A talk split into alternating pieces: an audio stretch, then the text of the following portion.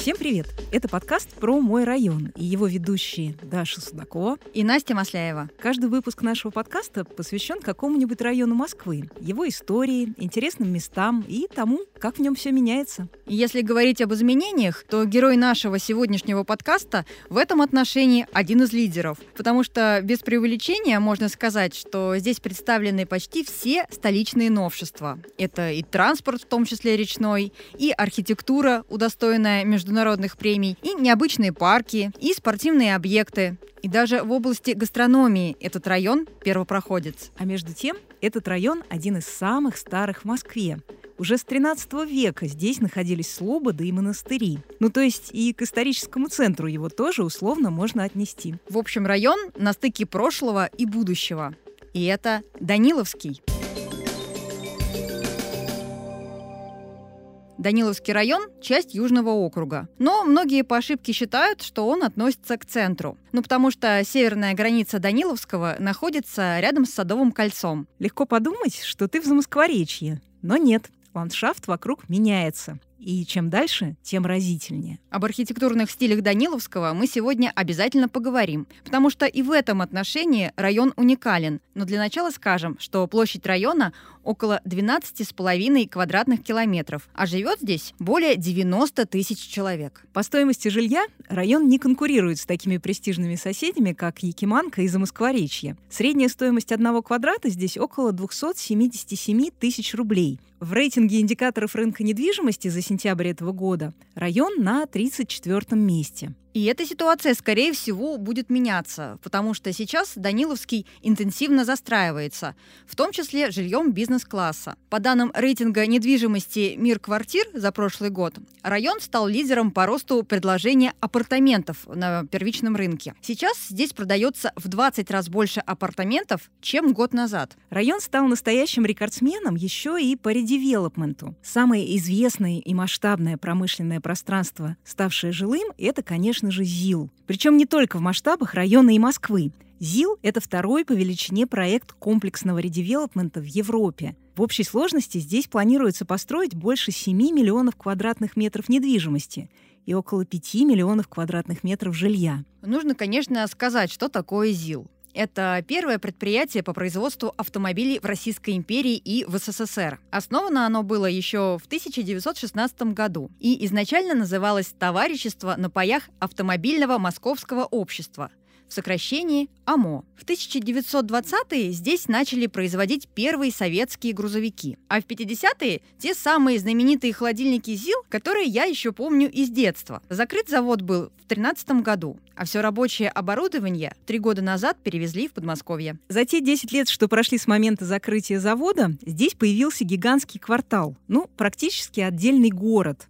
Тут и жилой комплекс «Зеларт», и один из самых необычных парков Москвы — Тюфелева роща. Это ландшафтный парк с перголой, прудом с кристально чистой водой и парком, в котором целый год можно увидеть зеленые растения. Парк появился в 2018 году. Автором проекта стал дизайнер Джерри Ван Эйк. И, как ни странно, этот э, суперсовременный проект в некотором смысле воскресил историческую Тюфелеву рощу, которая находилась на этом месте в царские времена. И в этих краях любили охотиться русские цари. А одной из главных достопримечательностей парка стала пергола. Это одновременно и крытая прогулочная зона длиной почти полтора километра, и смотровая площадка, и объект искусства.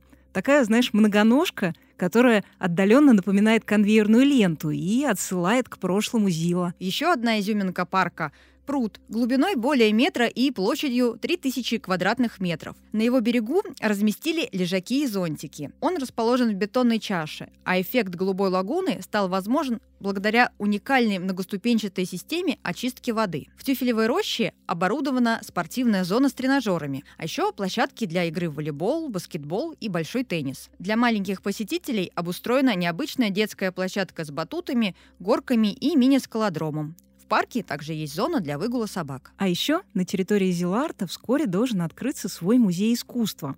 Изначально подразумевалось, что это будет московское отделение Эрмитажа, но в этом году стало известно, что, скорее всего, у музея будет какая-то иная концепция. Пока можно сказать точно, что это будет масштабное выставочное пространство площадью более трех тысяч квадратных метров.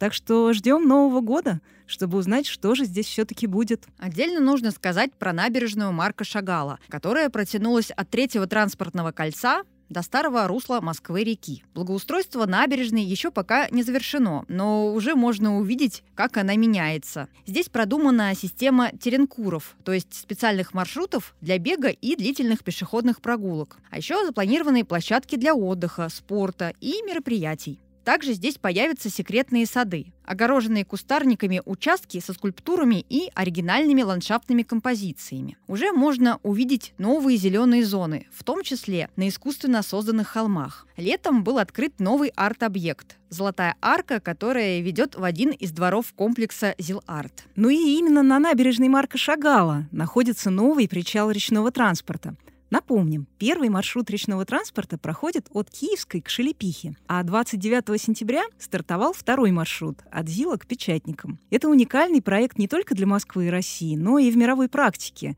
Круглогодичный, самый современный водный транспорт полностью на электрическом ходу. Нужно сказать, что ЗИЛ – это еще и будущий крупный транспортный узел с пересадками на строящиеся линии метро – Троицкую и Бирюлевскую, а также на МЦК ЗИЛ. Троицкая линия соединит ЗИЛ с Новой Москвой, а Бирюлевская, соответственно, с Западным и Восточным Бирюлевым. Кстати, кроме МЦК ЗИЛ, в районе есть еще три станции метро. Это Тульская, Технопарк и Автозаводская. Здесь находится целый спортивный кластер.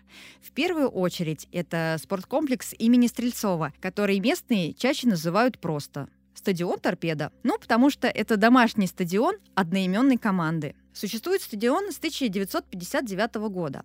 А сейчас здесь проходит масштабная реконструкция. Арена будет оборудована по самым современным международным стандартам, вместимостью до 15 тысяч человек. Тут появятся три тренировочных поля, спортшкола, кафе, музей, а еще магазин клубной атрибутики. Уже открылся обновленный физкультурно-оздоровительный комплекс с футбольным манежем. Это трехэтажное здание с залами для тренировок по мини-футболу, баскетболу, волейболу и даже боксу. А еще на территории ЗИЛа находится ЦСКА-арена. Стадион был открыт в 2015 году и стал первым в России спортивным сооружением, вмещающим сразу три арены под одной крышей. Площадь арены около 70 тысяч квадратных метров. И все арены комплекса являются трансформерами, то есть принимают не только хоккейные матчи, но и соревнования по другим видам спорта, а также фестивали, выставки, концерты и шоу-программы. Большая арена рассчитана на 12 тысяч человек. И на той же территории автомобильного завода находится Центр водных видов спорта, который объединяет спорткомплексы «Акватория ЗИЛ» и Олимпийский центр синхронного плавания. В «Акватории ЗИЛ», кстати, есть крытые и открытые бассейны, куда можно не только записаться на тренировки, но и просто прийти поплавать. Стоимость одного сеанса от 450 рублей. Ну а если вам больше по душе культурный досуг, а не спортивный, то и для вас есть место. Это легендарный дворец культуры ЗИЛ, памятник конструктивизма авторства братьев Весняных. Он был построен в 30-е годы на территории Симонова монастыря, и на тот момент это был один из самых известных и крупных ДК в Москве. В клубе есть зал более чем на тысячу человек, библиотека, помещение для кружков и даже своя обсерватория. Удивительно, но и сейчас, почти сто лет спустя, Здесь также работают кружки, в том числе бесплатные, проходят лекции, мастер-классы, фестивали и кинопоказы. А Московский астрономический клуб проводит тут свои наблюдения и открытые встречи. В общем, на одной территории ЗИЛа столько всего, что, кажется, целый подкаст можно было бы посвятить только этой теме. И это мы еще не упомянули школу-гигант на территории ЗИЛАРТа. Школа рассчитана на две с половиной тысячи учеников — и до этого года она считалась самой крупной в России. Но летом этот рекорд похитила новая школа в Воронеже. Да, но кроме ЗИЛа, вокруг еще целый Даниловский район со своими яркими символами. Ну, во-первых, это Данилов монастырь, построенный еще при Иване Грозном и уцелевшая часть Симонова монастыря, за стенами которых Москва оборонялась от татар. Потом, конечно, памятник русского авангарда, квартал фабрики «Гознак» на Люсиновской улице и Хавско-Шаболовский жилой комплекс ближе к Шаболовке, построенный в стиле рационализма. Ну и, конечно, длиннющий дом-корабль на Тульской. Этот дом, кстати, строили почти 20 лет, с 70-х до 90-х. В нем почти тысяча квартир, бескрайние коридоры и очень запутанная планировка. Такая, что лифт останавливается не на всех этажах. Но ты знаешь, Настя, для меня символ Даниловского района — это, конечно, в первую очередь Даниловский рынок. Торговое место образовалось тут еще с 13 века. Ну а в советское время тоже торговля была довольно стихийной потому что купол над рынком возвели только к 1986 году. Я думаю, что сегодня этот купол знаком всем любителям вкусно поесть, ведь именно отсюда начинается история столичных фудмаркетов. Шесть лет назад павильон рынка открылся после реконструкции, и я помню, что тогда все только и говорили о том, как там вкусно и какой там ассортимент. Ну, кстати, на Даниловском и сейчас очень вкусно. Тут можно попробовать почти все, от этнической кухни со всех уголков мира до гастрономических специалитетов и веганских десертов. А рыночная часть тоже частично сохранилась, но это уже, конечно, не совсем рынок в привычном смысле слова — потому что продукты тут стоят довольно дорого. Об этих и других достопримечательностях района мы поговорили с Федором Дядичевым, краеведом и создателем проекта «Шабловский смотритель». Не могу не спросить, как образовался Даниловский район, почему он так называется? Даниловский район — это не единое целое, это несколько совершенно разных районов, которые собраны воедино. Говорим, как центр — это Даниловская Слобода, центром которой является Даниловский монастырь Симонова, центром в Симоновом монастыре, кожевники с местными кожевными, бывшими кожевными производствами, которые сейчас сконцентрированы условно в бывшей палате Кожевиного двора, это памятник архитектуры настоящей палаты, и, наверное, можно отнести отдельную историю Дровяная площадь, вокруг которой сейчас застроено много конструктивистских зданий, и в том числе к ней примыкает Квартхавско-Шаболовский жилой массив, а также фабрики. Фабрики Бракар и фабрика Михельсона, который завод Ильича. А Бракар — это, соответственно, Красная Заря. На территории района функционирует производство, причем есть большие производства, есть маленькие. Ну, наверное, самое большое из производств, которые остались на территории района, это Гознак, Московский монетный двор. И он работает на территории фабрики Бракар еще с 20-х годов. Там печатают и ценные бумаги, и даже монеты. Если вы когда-нибудь посмотрите на оборотную, есть аверс-реверс монеты, там маленькие буковки написано ММД. Если ММД, то это сделано в Даниловском районе. Если посмотреть от метро Тульская, то можно увидеть на таком большом модернистском здании надпись «Московский монетный двор». Да, у нас делают монеты. Если мы говорим о сердце Даниловского района, то это в первую очередь Данилов монастырь. Считается, что это был один из самых первых монастырей Москвы, и появился он вообще в Кремле. Потом же он переехал на современное место, в нашу Даниловскую Слободу, потом пропал, потом снова был восстановлен, потом в советское время снова пропал, и уже в наше время это можно сказать, один из центров православия Москвы, потому что там находится и церковные ведомства, там находятся мощи святого покровителя Москвы Даниила Московского. И от этого монастыря, собственно, и шла история Даниловской слободы. Вокруг находились промышленные районы, которые были застроены в конце XIX века. Там же были и крестьянские районы, которые как бы относились к монастырской слободе. Там же находится Даниловское кладбище, на котором, к примеру, похоронены очень многие известные люди Москвы, в первую очередь купцы. А допустим, если мы говорим о другой стороне Даниловского района, Заречный, так сказать, район Симонова, Симонов монастырь тоже один из старейших монастырей Москвы, основанный учеником Сергия Радонежского. Про него написано, рассказано безумное количество историй, но для литературы он прославился как место действия бедной Лизы Карамзина. И там отмечен такой интересный момент, что когда автор бедной Лизы, гуляет по заброшенному монастырю, что гуляет в нем ветер. Как раз тоже исторический момент, когда какое-то время да, Симонов монастырь, огромный большой комплекс архитектурный, был заброшен, не использовался по назначению. И уже после Карамзина туда вернулась духовная жизнь. Правда, в 20 веке его почти полностью снесли, осталось всего три башни и несколько древних строений. А на месте пруда, так называемого Лизиного пруда, который после повести Карамзина стал Лизиным, выросла станция метро Автозаводская. Главная достопримечательность Даниловского района, думаю, все-таки Данилов монастырь, по которому и назван Даниловский район. А так от него лучами расходятся главные маршруты, по которым можно ходить. Ну, начнем с Хавско-Шаболовского жилмассива. Это вот на Шаболовке находится. Там у нас уникальный жилой комплекс 20-х годов. Если пойти на север, то можно увидеть завод Михельсона завод Ильича с его постройками, и там же, в ту же сторону, увидеть район Кожевники, историческую застройку Кожевенной Слободы с храмами и уже более поздними заводскими э, зданиями, мануфактур и жилых домов. С правой стороны находится Симонов монастырь и опять-таки Ленинская Слобода, тоже промышленный район. Это настоящая архитектура, настоящая история района. И современный новый квартал Тюфелева роща, который вырос на месте с бывшего завода ЗИЛ и где у нас есть парк Тюфелева роща, новый, как бы возвращающий нас к первоначальному парку Тюфелева роща, где в начале 20 века братья Рябушинские заложили завод АМА. Что еще уникального есть в Даниловском районе? Может быть, какие-то современные достопримечательности? Для меня в Даниловском районе, хотя это не Данилово, очень близок и очень приятен район Кожевников. Он начинается от метро Павелецкая и идет вдоль по Кожевнической улице. И потом теряется в небольших переулочках. Чем приятно то, что здесь сохранилась архитектурная застройка конца XIX века, которая аккуратно вписывается в историческую застройку предыдущих эпох. К примеру, вот кстати, древние храмы кожевников, там остались палаты, там есть конструктивистские дома. Сейчас там обновляются, к примеру, мануфактура Эмиля Цинделя. Сейчас стала современным бизнес-кварталом без каких-либо разрушений, и там можно погулять, увидеть красно-кирпичную архитектуру, которая является достопримечательностью Москвы. Еще можно рассказать о переулках в районе Дубининской, где находится завод Михельсона.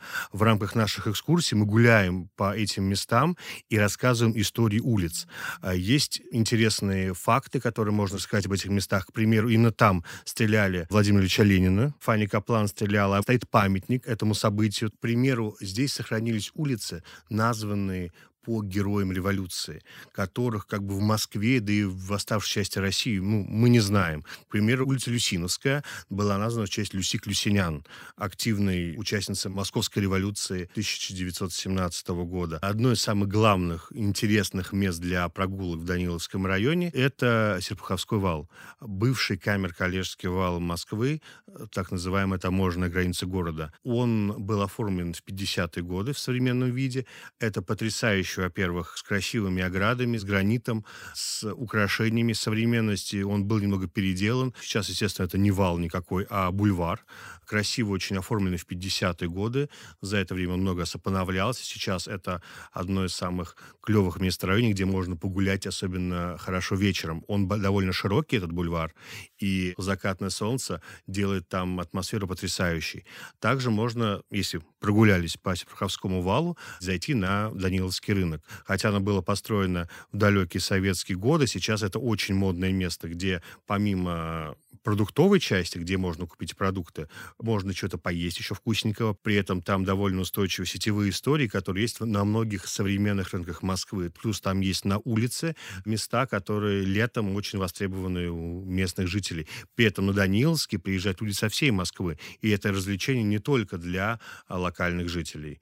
Ну и современный парк Тюфелева роща на месте завода ЗИЛ обещают, что в ближайшие годы полностью достроят все набережные, которые пойдут уже напрямую от Новоспасского монастыря вокруг до Южного речного вокзала. Еще я знаю, что на территории Даниловского района есть культурный центр ЗИЛ. Вообще, Даниловский район и весь юг Замоскворечья, включая Даниловский, Нагорный, даже Чертаново уже, это все остатки бывшей империи ЗИЛа. ЗИЛ был одно из крупнейших предприятий Москвы в советское время, не побоюсь этого слова, даже всего Союза. По всему югу Москвы были проложены дороги, открыты больницы зиловские, построены дворцы культуры, построены детские сады и школы, ходили специальные трамвайные линии, которые прокладывали зиловцы. И, наверное, от всего этого комплекса остались, собственно, только социальные и медицинские учреждения. Это вот больница Зиловский и два дворца культуры. Деказил основной, который стоит на территории бывшего Симонова монастыря, и небольшая маленькая декашечка, которая сохранилась около Москворецкого рынка в Нагорном районе. Оба являются памятниками архитектуры, причем, если маленькая декашечка, к сожалению, сейчас превратилась в магазин, то деказил основной на территории Симонова это подлинный шедевр архитектуре братьев Весниных и по-прежнему флагман культуры всего Южного округа, потому что там до сих пор, хотя вот не верится, да, что прошло уже сколько лет, Советский Союз канун в лету, а есть в Москве ДК, где есть платные, есть бесплатные курсы, кружки, библиотека, концерты. То есть в огромном гигантском монструозном здании собраны все виды культурного досуга для детей и взрослых любого возраста.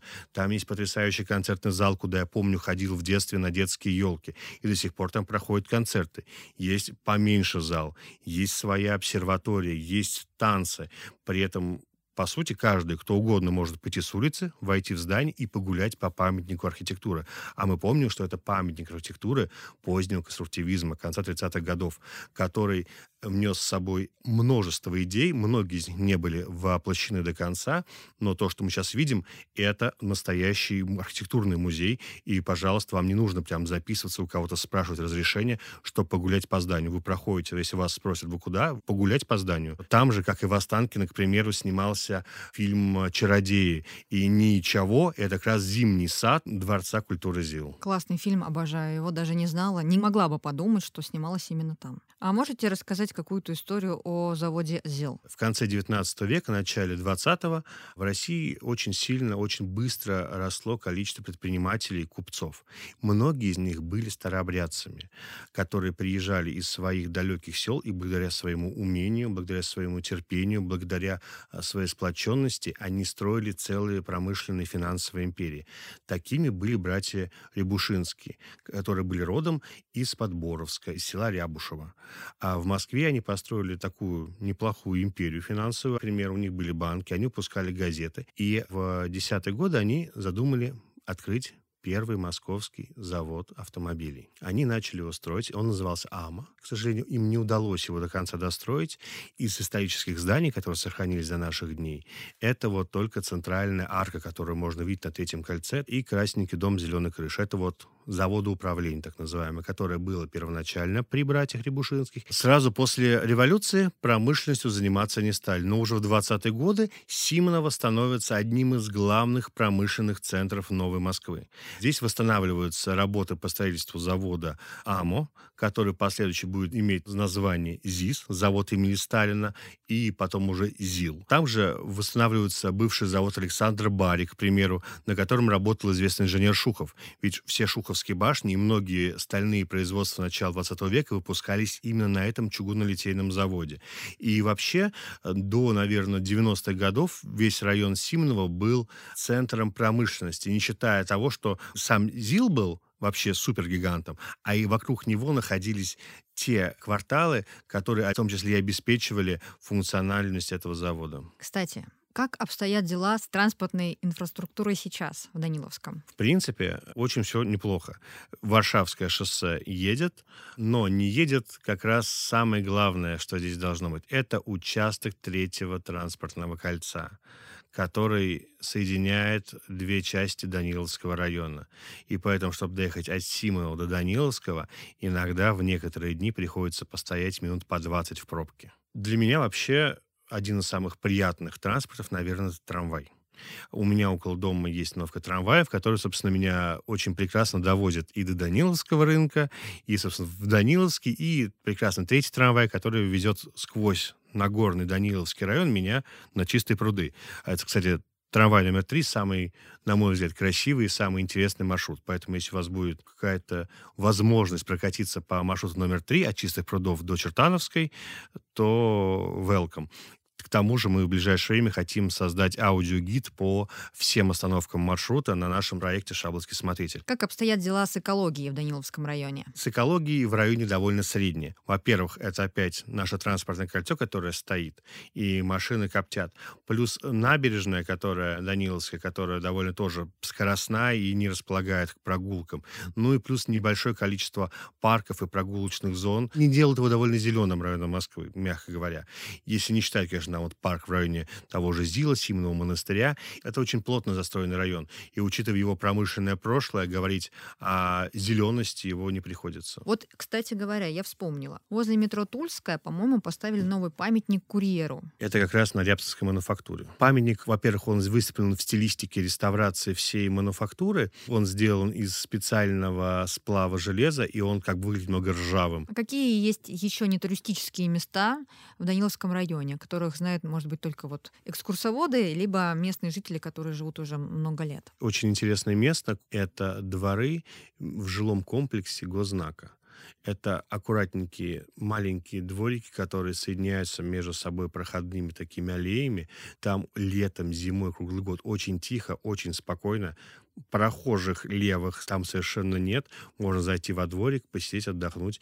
А когда-то там были фонтаны, но, к сожалению, они за советское время уже были утрачены. И это очень реально милое, уютное место. Еще из интересных мест это сквер напротив Александровских казарм. Между Александровскими казармами и Павловская больница. Там тоже довольно зелено, уютно, растут кусты сирени, и гулять там летом особенно прекрасно. Они как построили из казармов в середине 19 века, так и до сих пор от казармы. Почему вы выбрали для своих экскурсий именно этот район? Даниловский Донской район на самом деле были до недавнего времени почти неизвестны, как бы не исследованы туристами. Это была московская терра инкогнита. Если, например, проводить экскурсию в районе Воздвиженки, Китай-города, Театральный, Красная площадь, все эти места знают. А Донской, Даниловский, ну что там посмотреть? Монастырь, монастырь да и пара улиц.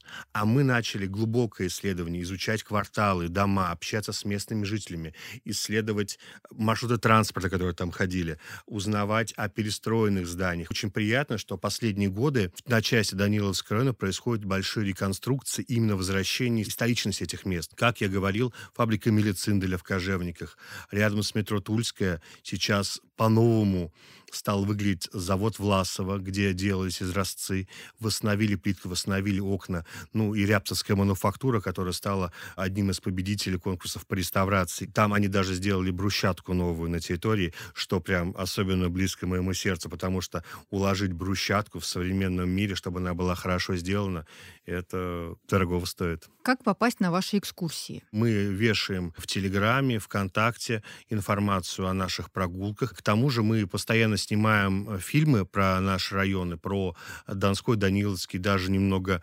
отправляемся ближе к центру, в Таганку или в Якиманку. Мы это делаем, потому что они, все эти районы связаны, это вся одна единая история такого ближнего замоскворечия.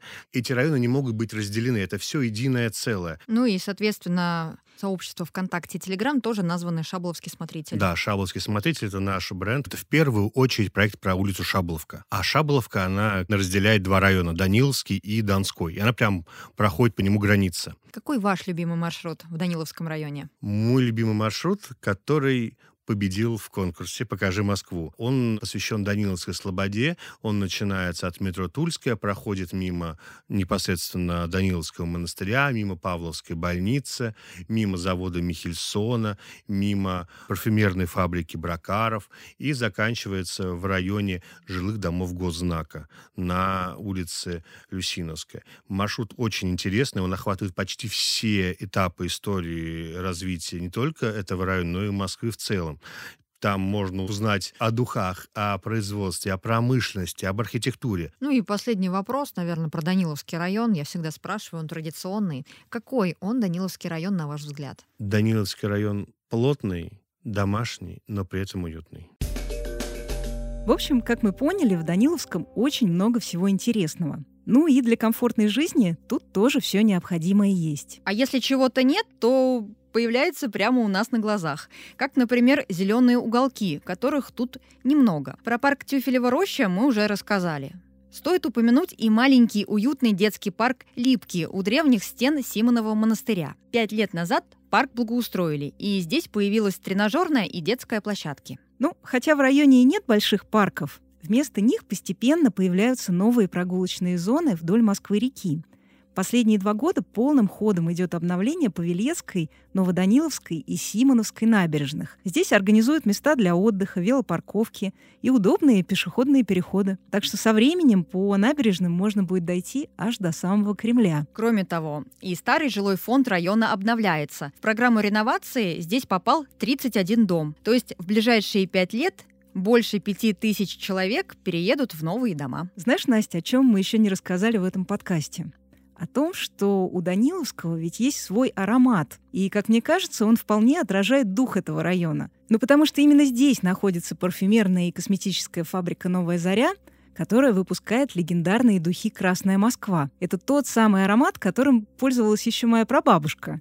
Ну, и который сейчас звучит довольно актуально и, знаешь, даже как будто роскошно потому что это не стареющая классика. Ну и мне кажется, что Даниловский район — это тоже Москва в своем самом классическом виде. Такая жгучая смесь старого и нового. Ну и на этом мы заканчиваем еще один выпуск подкаста про мой район. Спасибо всем, кто нас слушал. Не забывайте поставить лайк или звездочку, если вам понравилось. И присоединяйтесь к нам ровно через неделю, в следующий четверг. С вами была Настя Масляева. И Даша Судакова. Пока. Пока.